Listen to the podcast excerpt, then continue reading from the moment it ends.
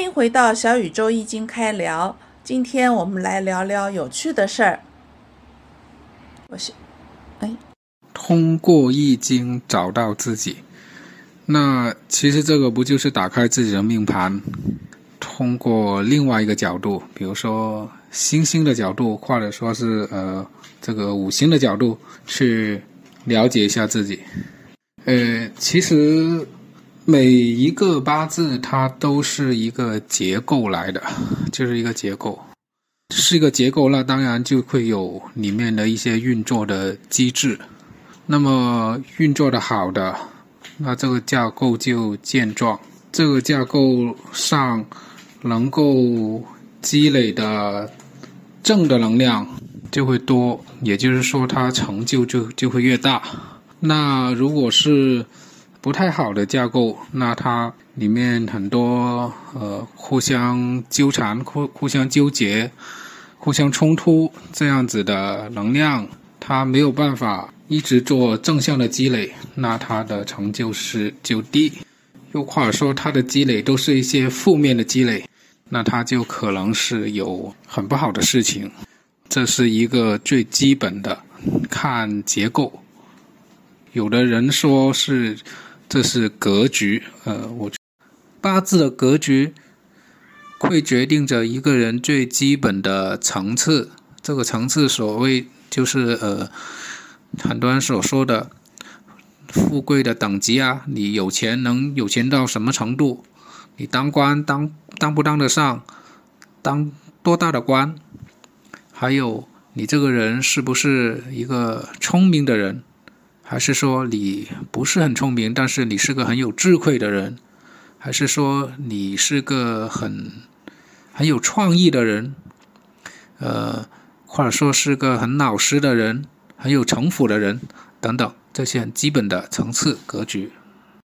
同时很重要的一点呢，呃，八字的格局它还会决定着一个人最基本的获取利益的方式和手段。比如有很多一看就是用脑子做事的人，那这个情况下，如果你的配置是好的，你很可能就是一个老板或者是一个官员；你配置差一点，那你也可能是个小白领，或者是个自己开个小店的小老板。然后呢，还有些人一看他是用身体来做事的。那么，那他很可能就是体力劳动者了。如果是女的这样子，那就很不好了。然后还有些人，他比如说他是用呃食神生财的，那这种人很多都是干营销的。那结合金木木水火土，还可以看得出他是属于哪一行的营销。有些人做事的方式。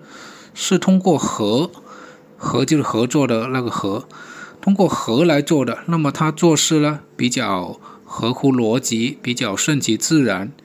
有些人呢是通过一些，比如说呃，我们叫做穿、害、行这种方式去做事的。那么他很可能他做事的方式就不是很合理，或者有点霸道等等。我还记得有一次，呃，有个朋友，我跟他谈起他的孩子的事。我说：“其实你看看这个小孩，他获取利益的方式是怎么样子的？很可能他以后就是这样子的。呃，什么意思呢？就是说，一个小孩子他想得到他要的东西，他是通过哭哭闹闹这样来博取的。”还是通过很合乎逻辑的、顺其自然的让你给他的，还是说通过偷偷摸摸、鬼鬼祟祟的方式，或者是其他的这些方式，他来得到他要的东西的？你观察一下，其实每个人都是他从小他就会，诶，有这种怎么说？有这种特点，或者是有些人呢，他是因为他。从小的环境造成了他呃，把他的一些特点引发出来，这种做事的方式的特点引发出来，呃，他以后就是这样子的。因为环境其实也是命运的一部分。此外呢，八字的格局它还会决定着一个人的基本的性格，呃，性格特点。比如说我们常常听说的木火通明，像这种这种人，他就是他很习惯形象化的去想事情。他在文字方面、文学方面这些，他就比较比较好呀，比较敏感了。但是那些很抽象一点的、理性一点的，他就不会，或者说他不习惯。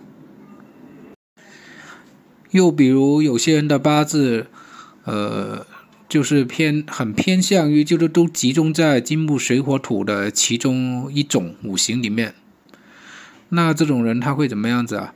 他会比较强势，呃，但是呢，也比较爱出头，也比较有义气，这些都是整个格局来决定的。此外，有些人生的基本事项，比方说很多人都关心的桃花旺不旺呀，呃，自己的配偶大致的特点是怎么样子呀？然后还有出身是怎么样子的，呃，身体有没有缺陷，有没有明显的呃灾病，这些都是从呃结构里面看，呃八字的基本结构里面看出来的。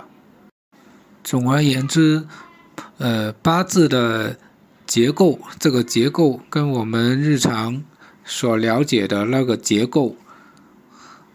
的意义它是一样的，就是代表着由你是由什么元素组成的，它们的运行机制是怎么样子的，配置合不合理，运行的合不合理，哪里有明显的呃短板或者是长处，呃，比如说一个八字木很多。但是没有火，那意味着什么？意味着因为木是要生火的呀，但是没有火，那意味着这个人他就无事可做，无所事事。然后呢，还有一个概念叫做大运，大运就好比你一生要走的路，而你原来的命盘就好像是你先天所具备的配置。呃，有一个很经典的例子，就是说，你原来的原局的命盘像一辆宝马车，各种配置都很好，很不错。但是呢，你的大运呢，走的是山路，那也就是说，即便你原来是一辆宝马车，你这一生你也很很可能是很多波折，因为它走，因为你走的是山路嘛。但是呢，因为你原来是一辆宝马，说明你原来的格局好。那你这个人很可能会出现，如果你一直没有走到平路上，你很可能会出现让大家觉得你是个厉害的人，但是你运气不好。那另外一种相反的情况是什么？你出生的时候原局不咋地，就像一辆破自行车，但是你的大运走得很平顺。那这个时候出现的现象是什么呢？就是可能觉得，哎呀，你这个人其实就一般般，但是呢，你好像过得也挺不错的，挺舒服的，都会有。那当然也有本来出生就是一辆宝马，然后再一马平川的，这也有。那这种人就是会达到很高的成就，或或者说会获得很多别人得不到的东西。八字里面。呃，每一个人的八字里面都会有明显的优点或者缺点，还有隐藏的优点和缺点。这个什么意思呢？呃，明显的优点和缺点，那优点呈现出来的肯定是好事了，好的现象了；缺点肯定就是不好的事了，肯定是这样子。但它它不可能是每天都发生的。你比如说，你升官、发财、结婚这些。你不可能每天的嘛，它一定是到了某一个大运、某一个流年里面的时候，因为大运跟流年其实也是天干地支嘛，它的这种作用跟原局的作用是一致的时候，那这种现象它就会发生。这个叫做，嗯，有很多人叫做宿命，就是一定会发生的。有些隐藏的优点和缺点呢是什么意思呢？就是说你出生的时候那个八个字里面，它有这个隐患，但是它发不发作出来，它要看大运跟流年有没有这个条件。如果有的话，那这件事就会发生；如果没有的话，那它不会发生。我有一个朋友，他嗯，一个很老实的朋友，嗯，非常老实。但是有一年的时候，他遇到了官司，真是就想都没有想到他会是这样子的。然后再看，因为他八字原来的八字，还有他本身的格局、性格各方面都不像是有会发生这种事的人。然后后面仔细看了一下，哦，这个就是大运的作用。刚好把他的一些原局的一些隐患给引发出来了，那他这件事情就要发生，这个就是所谓的命跟运来观察生命的一种一种手段吧。除了八字之外，呃，还有很多方法，呃，是用来可以用来观察自己的生命的，比如现在。最热、最流行的就是那个西洋占星了，也不知道为什么它的热度可能比我们中国的很多的方法都要热。还有我们中国的紫微斗数啊，也是很著名的一种方法。此外，还有人用奇门遁甲呀、呃大六壬呀，还有那个八卦呀来占卜终生的。诶，这里我稍微说一下。其实这个呃会涉及到一点天文的知识，只是简单说一下。首先，西洋占星和紫微斗数就不用说了，它本来说的就是星星，本来讲的就是星星。八字里面呢，最常用的术语是天干地支，就是甲乙丙丁、子丑寅卯。但实际上，呃。